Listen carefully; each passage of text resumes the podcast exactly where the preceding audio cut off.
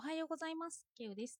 もうおはようじゃなくて、今日は朝からちょっと忙しくて、今ちょっと隙間時間に収録をしているという感じになります。ドクター・カーネギの人を動かすが夫の部屋にあったので、ちょっと拝借してみました。最近、夫が時々私への褒め言葉を急にちょくちょく入れるようになったんですよね。なので、何か調べたのかなと思っていたら、部屋からこの本を発見しました。この本は1999年発行なんですけど、今でもベステラベストセラーとして読まれていて、日本で500万部突破しています。なので、帯タイトルにあるのですが、接客に接客の基礎と言える内容になっています。人を動かすの感想なんですけど、初めに読んでみて思ったこと。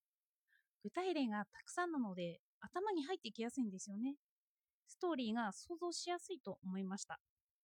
そこから章を挙げてみますね。1章では、人を動かす3原則。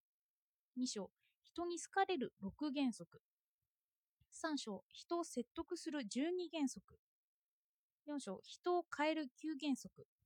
付録、幸せな家庭を作る7原則。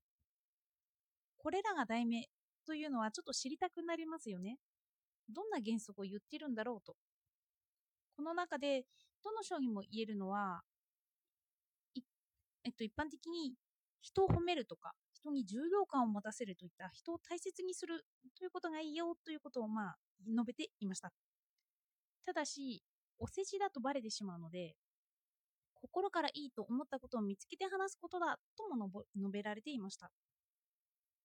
私に最も必要な栄養物は自己評価を高めてくれる言葉だ。このような褒め方なんです。相手の自己評価にぴったり合うことを言ってやるのだというようなことも書かれています。では、私は夫から非難されてしまうことが多いんですけど、かえって褒められた時に疑いも生じてしまいました。ということは、相手の自己評価にぴったり合う言葉になっていないということですよね。ということは、私は自分を何だと思っているのかなとも思いました。よく言われても、んと思うし、悪く言われても、んと思うし、自分に評価を持っていないのかもしれないですよね。いつも疑問に思っているのかもしれない。でも、それでも褒められるとすぐには嬉しい気持ちになることが多いのは間違いないなと思いました。そのような疑問も浮かんでくるんですけど、反対に私は実験台にされているのかなとも思ってしまったんです。そして私は昨日の漱石の言葉を思い出しました。昔の道徳と今の道徳は違うという言葉ですね。昔の何々をすべきと書かれている道徳は昔の道徳でしかないというような言葉です。この本はいわゆる大ベストセラーで普遍的な書物にもなろうとしています。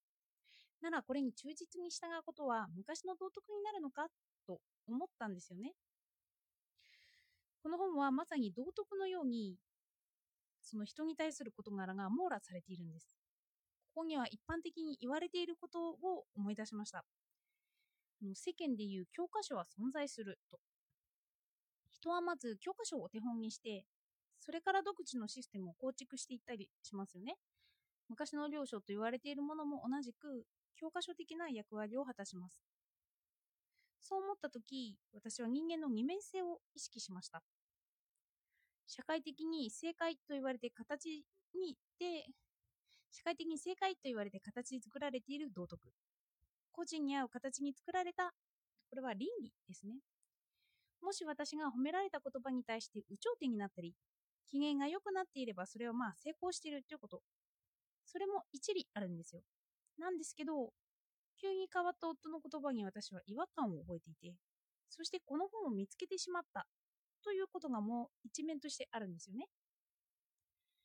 だから、パッと聞いた、その言葉を聞いた私は有頂天になり、資料した私は不思議に思う。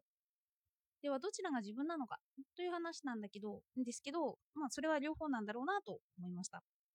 ただ、自分の心を分解したときに、理解してからこの解釈がいいなと思ったことを人は解釈したときには受け入れたくなるのかなとも思いました。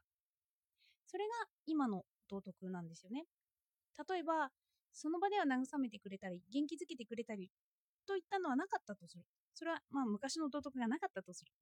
そしてでそれはそれで悲しくなったりするのかもしれないんですけどでもかえってその時に将来にわたって役立ちそうな知識を教えてくれるとします。そして後から振り返った私は2つとも必要なのが分かっています。けれどよくよく考えた時に長期的な目線で見てくれ考えてくれた方に資料を入れた私はのこっちのがいいなというふうなことも自分で感じたということでもあります。なので褒めにすぐ喜んだ私は動物的な私。疑問に感じた私は人間的な私。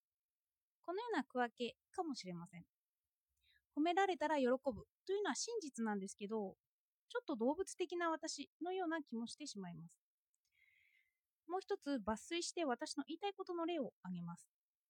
他人のことに関心を持たない人は苦難の人生を歩まねばならず他人に対しても大きな迷惑をかけるしかける。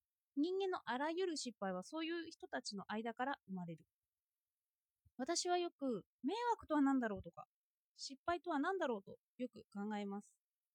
失敗が個性を生むとも思っているんですよね。そして失敗は一見聞くと悪い面ばかりが見えるんですけど失敗は成功のもとというように失敗があっての成功なんですよ。この昔の道徳を見つつ私に当てはめた道徳を解釈しようと私はしているんだなと思いました。なのできっと道徳の方があってそして動物的な道徳は存在している。ただし今の道徳も存在している。ということなのかなと。今ならこの人を動かすよりも嫌われる勇気というキャッチフレーズの方が有名あの本として有名かもしれませんよね。あの人とかも違うんですけどベストセラーが移り変わっていく。移りゆく道徳ですよね。それは動物的な自分と社会的な自分を分けて考えれば普遍的な部分と変動的な部分が出てくる。そしそしてそこで分けて考えなければまあそれすら変わっていく。道徳が変わっていくよというふうに一言で言えちゃうのかもしれないんですけどそうなると漱石の言うような時代とともに移りゆく道徳ですね。さらにこんな文も紹介したいと思います。作者が人間を好きでないなら世間の人もまたその人の作品を好まない。これは小説を書くなら人を好きになろうという解釈を意味していました。でも作者が人間好きではない人ならば同じような感性を持つという理由で作者のことを好きになるかもしれないというのはあるんですよね。ここでは一般論と自分論という区分けになるのかもしれないなと思いました。書かれていることは一緒かもしれませんが、時代とともに解釈は移り変わっていくなと思います。そして時代だけではなく、個人によっても解釈は変わってきます。